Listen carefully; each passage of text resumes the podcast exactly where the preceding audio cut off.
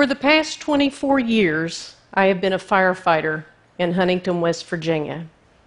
As firefighters, my team and I are tasked with saving lives and property from such disasters as car wrecks, house fires, and also life threatening medical emergencies. I am a woman leading a department in a male dominated profession.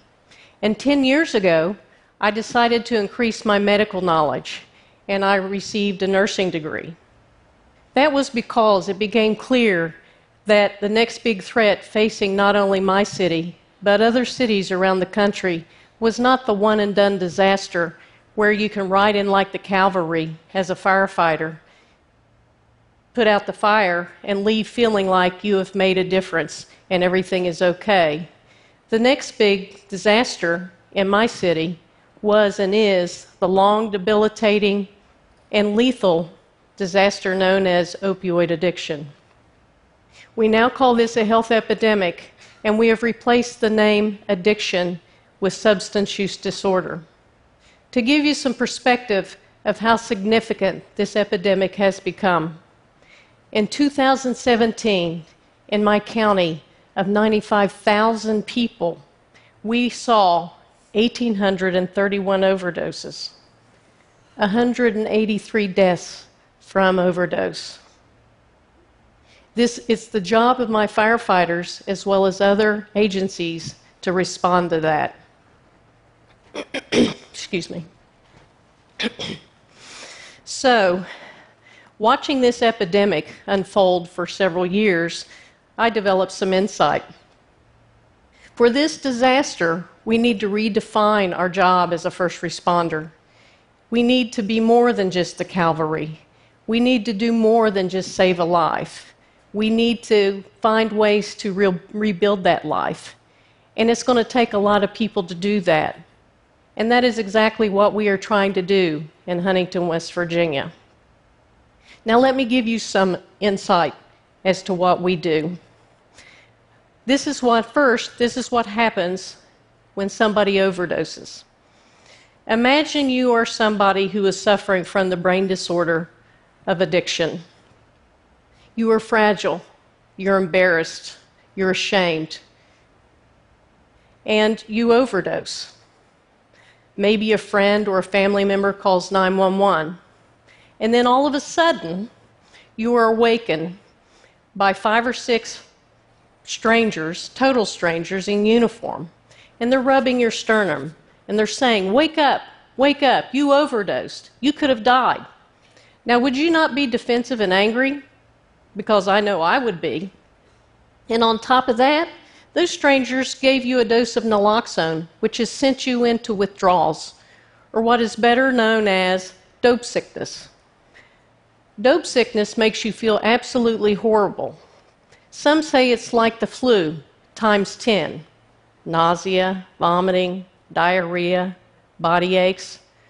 So, not only did we as strangers wake you up, but we also made you feel really sick.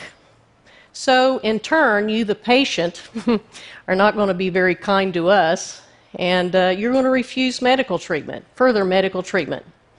Okay? Well, then that's going to frustrate the heck out of us, and we're going to be mad because you're ungrateful that we just saved your life. This is not a good dynamic here. So, um, what we are dealing with is a brain disorder that changes your thinking. It convinces you that you don't have a problem. So, this might have been not only the first time you've overdosed, it might have been the third, fourth, or fifth time that we personally have revived you. This is not a good situation. Second, First responders do not receive much education on what substance use disorder is. Neither does the medical community.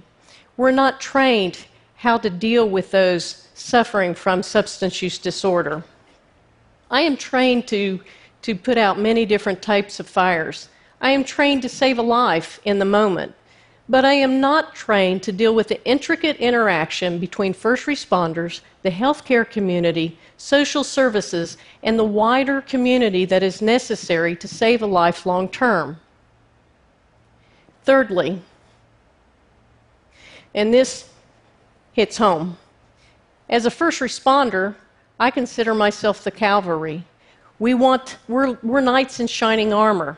We want to swoop in, do our job, and leave feeling satisfied that we've made a difference in somebody's life. But that just doesn't happen when we're dealing with somebody with substance use disorder. We leave feeling frustrated and useless. We deal with the same people over and over again with no positive outcome. And you know what? At some point, I realized that it is up to us as first responders and as a community to solve this problem, to find better ways to deal with those that are suffering.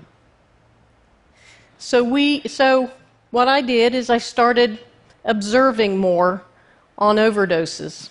I started talking and listening to my patients. I wanted to know what led them to where they are. What exactly are they experiencing? What makes their situation worse? What makes their situation better? I began experimenting with my words and paying attention to my own actions and how it affected those of my patients. The education that I have received and continue to receive on a street level in Huntington has been both eye opening and life changing for me. So, in Huntington, West Virginia, we have come together as a community, and we are changing the way that we treat those that suffer from this horrible disease. We have started many programs, and it's making a difference. I'll tell you about just a few of those. Last year, we started a quick response team, QRT for short. The team consists of a paramedic, a police officer, somebody in the recovery community, and somebody in the faith community. As a team, they go out and visit people who have overdosed within 72 hours of that resuscitation. They talk, they listen, they build a rapport with that patient, and they offer them treatment options. Right now, about 30% or up to 30% of those that the quick response team have reached out to have accepted some form of help. And the wonderful thing about this is the first responders who are involved in this team, they actually feel like they can make a difference. Positive change where there wasn't any. This year,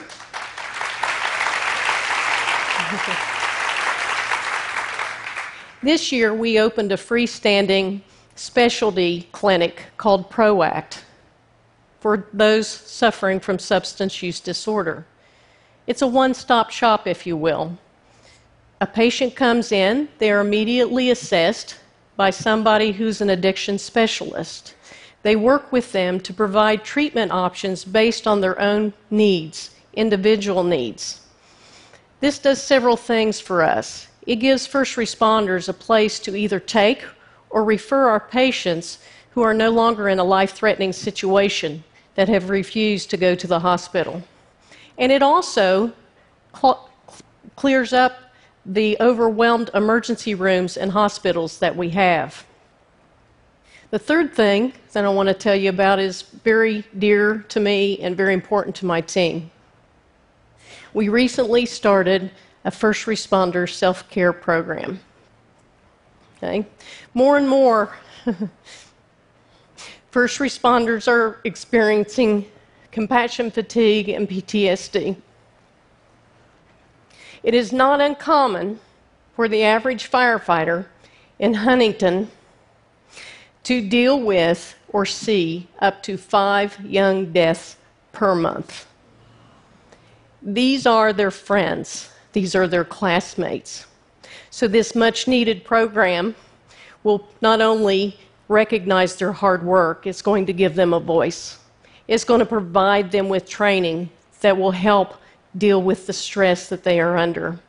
And it will give them more mental health options that they desperately need. Um, we now have yoga classes in fire stations.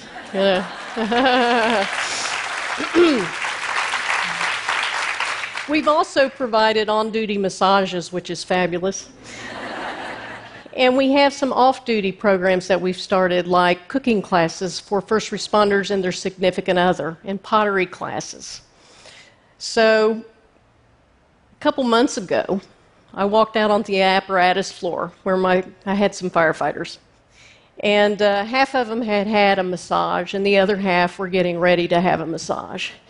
And uh, I saw 10 firefighters who were bantering in a very positive, relaxed manner. And I hadn't seen that in years.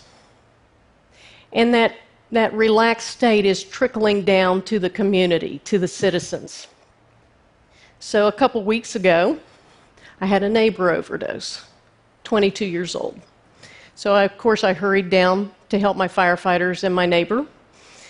And what I witnessed was my firefighters being supportive, talking in a non judgmental way.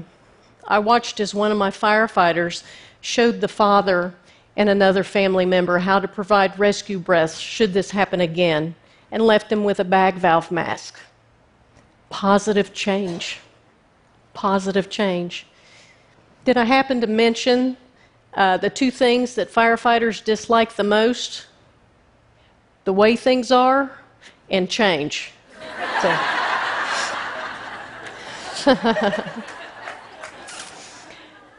You know, I recognize that there have been drug epidemics before, and I've seen what crack can do to a community.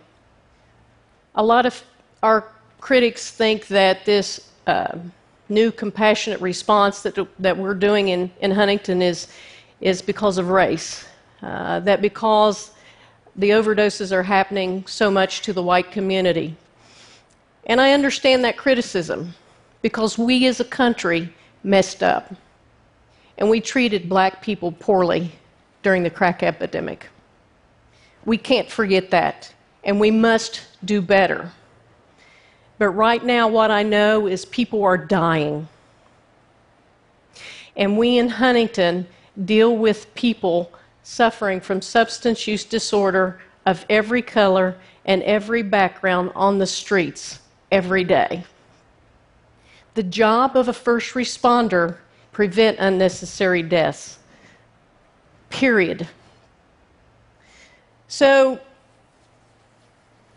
obviously I'm a stubborn firefighter and nurse. and I refuse to believe that there isn't a way around every barrier. One of the barriers that we have dealing with the opioid epidemic is stigma. So, we in Huntington, West Virginia, are showing the rest of the country that change can happen, that there is hope dealing with this epidemic. Our current overdoses are down 40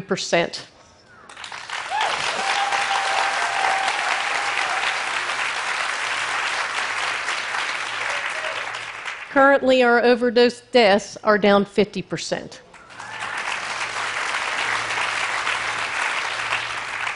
This epidemic is far from over, but each and every one of us has a part to play in this epidemic. Just by listening and being kind to somebody, you have the ability to make a difference in their lives. Thank you and God bless.